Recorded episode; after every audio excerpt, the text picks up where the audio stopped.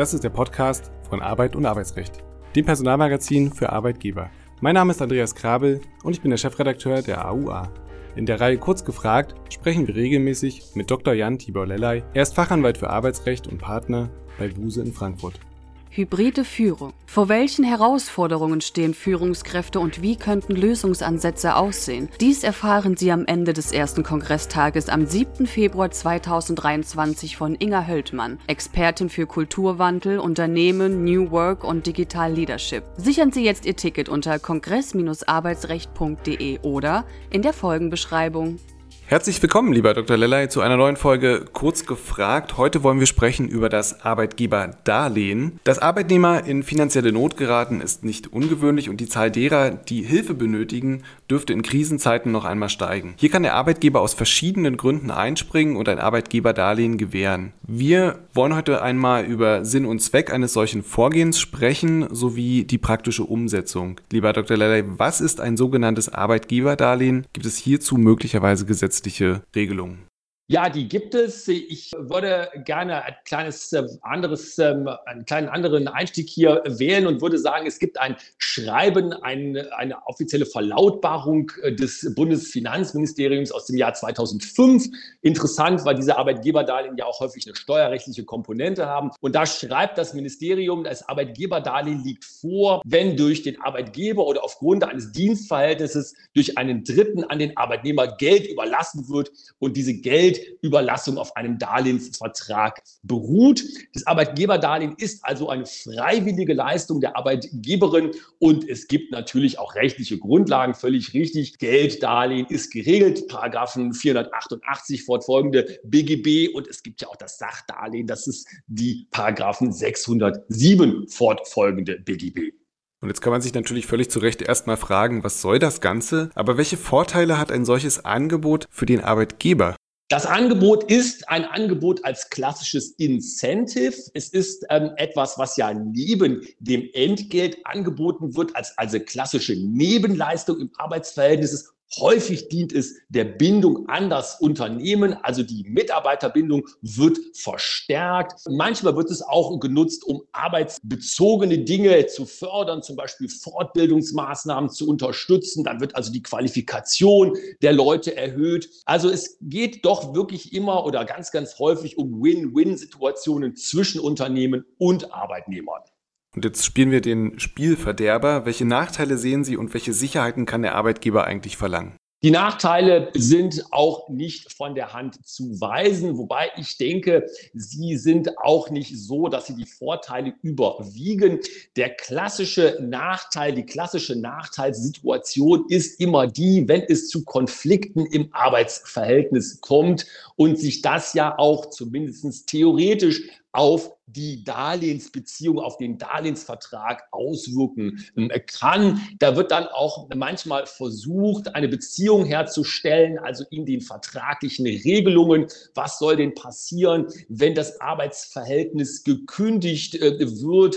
Was passiert dann mit dem Darlehen? Wie muss es zurückgezahlt werden? Und so weiter und so weiter. Das ist also so die klassische Risikokonstellation. Wichtig ist es, es gibt Rechtsprechung des BAG, die ist auch schon ziemlich alt, aus dem Jahr 2013. Da wird im Rahmen auch von AGB-Kontrolle gesagt, dass im Falle von Beendigung des Arbeitsverhältnisses nicht geregelt werden kann, dass Arbeitgeberdarlehen einfach sofort zurückzuzahlen sind. Also da sind das diese klassischen Benachteiligungsszenarien. Das hängt aber selbstverständlich immer von der vertraglichen Regelung ab.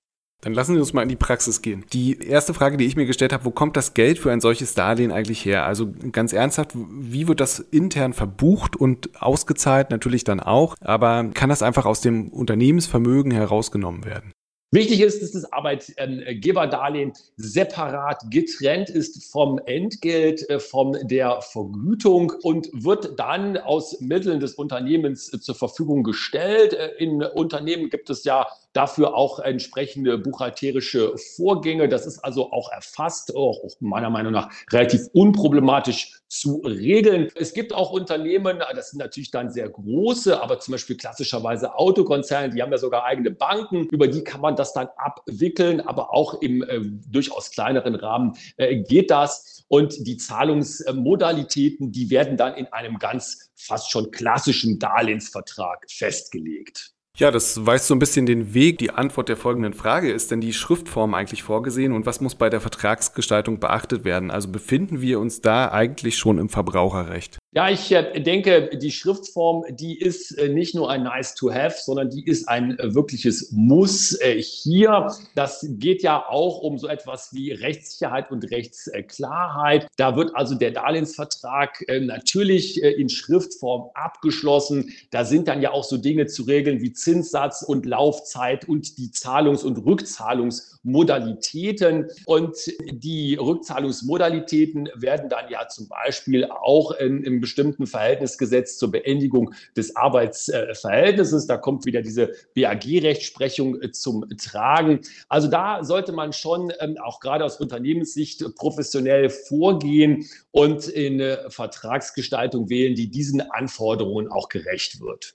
Gibt es denn bei der Gewährung des Darlehens hm, Grenzen nach oben und unten? Also wann beginnt beispielsweise die Sittenwidrigkeit?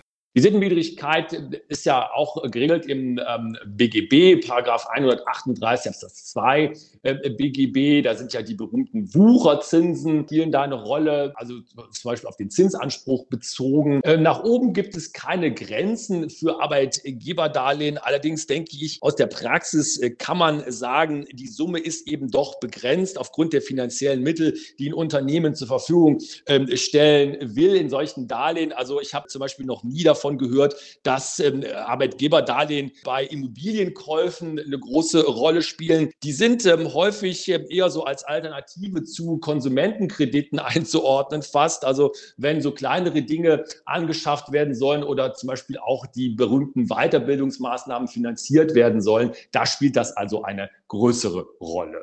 Und auch eine klassische Frage, die wir fast in jeder Folge behandeln. Muss denn der arbeitsrechtliche Gleichbehandlungsgrundsatz hier beachtet werden? Vermutlich ja. Könnte eine Betriebsvereinbarung Abhilfe schaffen, die da Grundsätzliches regelt? Ja, die kann da Abhilfe schaffen, denn die Betriebsvereinbarung ist ja immer das Mittel der Wahl, um einen gerechten Interessenausgleich herbeizuführen im Unternehmen. Und natürlich, äh, wie Sie richtig sagen, Herr Krabbe, gilt auch hier der arbeitsrechtliche Gleichbehandlungsgrundsatz. Ich sage ja äh, dann nicht zum ersten Mal die Allzweckwaffe des Arbeitsrechts. Man darf eben Gleiches nur gleich behandeln und Ungleiches darf man ungleich behandeln. Interessanterweise ist das bei den ähm, Arbeitgeberdarlehen ähm, aber nochmal etwas spezieller, äh, denn es gibt ja gerade auch bei den Teilzeitbeschäftigten und den befristet Beschäftigten ein spezielles Diskriminierungsverbot. Das steht ja in Paragraphen 4 TZBFG drin. Und das kann eben gerade bei den Arbeitgeberdarlehen eine Rolle spielen. Also hier kann man dann zum Beispiel nicht sagen, Teilzeitleute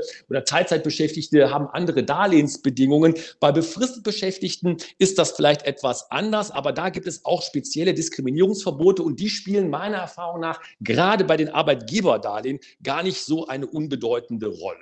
Und wir haben vorhin schon ganz kurz darüber gesprochen, was bei Beendigung des Arbeitsverhältnisses passieren kann, dass man das idealerweise vorher regelt. Aber was passiert bei einer Kündigung, ganz gleich, ob die außerordentlich oder ordentlich ähm, vollzogen wird, vor der Rückzahlung des Darlehensbetrages?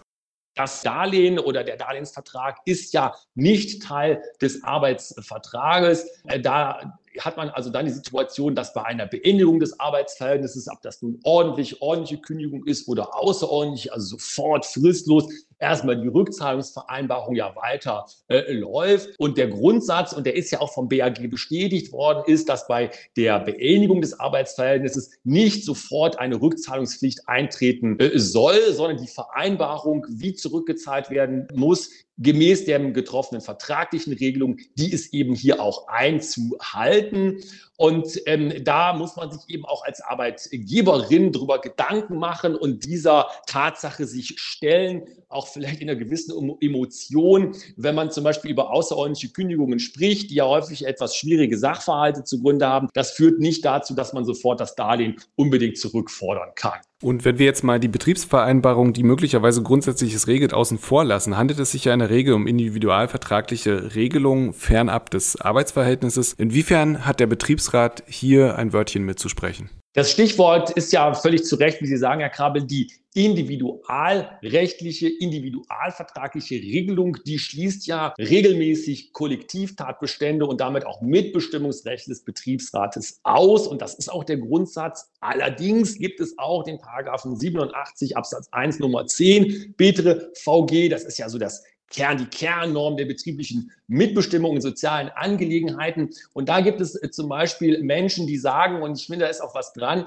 dass zumindest eine Mitbestimmung dann gegeben sein kann, wenn die Arbeitgeberin solche Darlehen unterhalb des marktüblichen Zinssatzes gewährt, dann haben wir es nämlich möglicherweise mit Fragen der betrieblichen Lohngestaltung zu tun und dann würde dieses Mitbestimmungsrecht eingreifen. Das muss man also aus der Sicht von Personalabteilungen im Hinterkopf haben, dass Betriebsräte mit so etwas sich mal melden könnten. Aber das hängt eben tatsächlich davon ab, wie die Darlehen ausgestaltet werden. Und zum Schluss interessiert mich wieder Ihre Meinung. Die Tendenz war schon so ein bisschen rauszuhören zu Beginn. Aber empfehlen Sie das Arbeitgeberdarlehen als zusätzliches Angebot, zumal das Ganze ja je nach Ausgestaltung auch für Arbeitnehmer ohne große Notlage zur langfristigen Finanzierung von, jetzt sage ich mal, kleineren Immobilien oder Konsumgütern äh, interessant sein kann und ist so die Arbeitgeberattraktivität eigentlich nachhaltig gesteigert? Ich bin ein Fan nicht von Arbeitgeberdarlehen, weil ich da nicht mich zu weit aus dem Fenster lehnen möchte. Aber ich denke, Arbeitgeberdarlehen sind unterschätzt. Die sind auch ein bisschen aus der Mode gekommen. Wenn man sich die Rechtsprechung dazu ankommt, guckt, die ist ganz alt und manchmal hat man das Gefühl, es ist etwas verstaubt. Aber das Arbeitgeberdarlehen ist ein Evergreen, hat im Moment so ein bisschen Mauerblümchen-Dasein, sollte aber weiter hervorgehoben werden. Denn letztendlich ist es ja ein klassisches Incentive und wie wir ja gesagt hatten, ein Mittel der Mitarbeiterbindung. Das kann in Notlage eine Rolle spielen. Das ist ja auch etwas, was vielleicht gerade in unserer Zeit mal eine Rolle spielen kann und sollte bei solchen personalwirtschaftlichen Erwägungen. Es kann aber auch so eine Rolle spielen, um den Kolleginnen und Kollegen das Leben etwas leichter zu machen. Also ich glaube, es ist ein unterschätztes Tool, was man wieder ein wenig in Anführungszeichen hervorkramen sollte. Ganz herzlichen Dank für die Ausführungen und vor allem für die eindeutige Positionierung am Ende. Wir hören uns beim nächsten Mal. Tschüss, bis dahin. Dankeschön, tschüss. Es gibt Verbesserungsvorschläge zu dem Podcast oder dem Newsletter oder Sie möchten uns Ihre Meinung mitteilen? Schicken Sie gerne eine E-Mail an auer.redaktion.husmedien.de.